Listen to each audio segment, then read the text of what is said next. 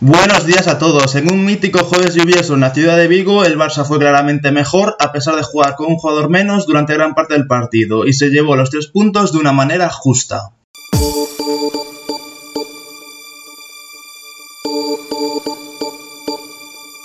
El partido empezaba con la sorpresa de los dos canteranos Gabri Veiga y Fontan en el once inicial. El central tuvo que abandonar el campo a los 30 minutos por una lesión en el hombro, por lo que su presencia fue testimonial mientras que el canterano de Porriño destacó por su desparpajo y participación, sin esconderse a pesar de enfrentarse a los mejores jugadores del mundo.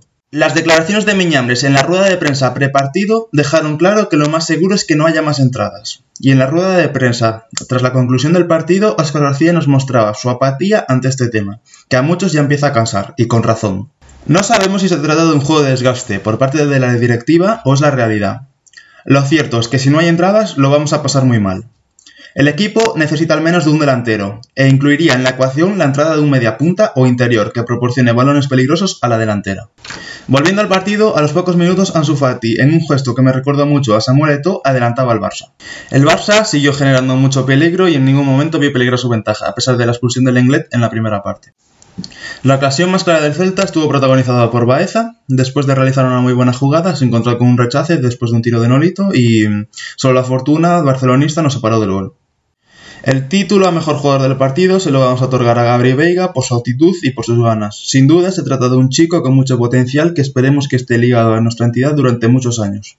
Para finalizar, decir que sin fichajes vamos a volver a sufrir mucho. Emre ha ido de más a menos y en el partido de ayer apenas participó en el juego. Denis Suárez está lejos de su mejor nivel. Nolito y Aspa superan la treintena. Y Santi Mina y Vadillo están desaparecidos en combate.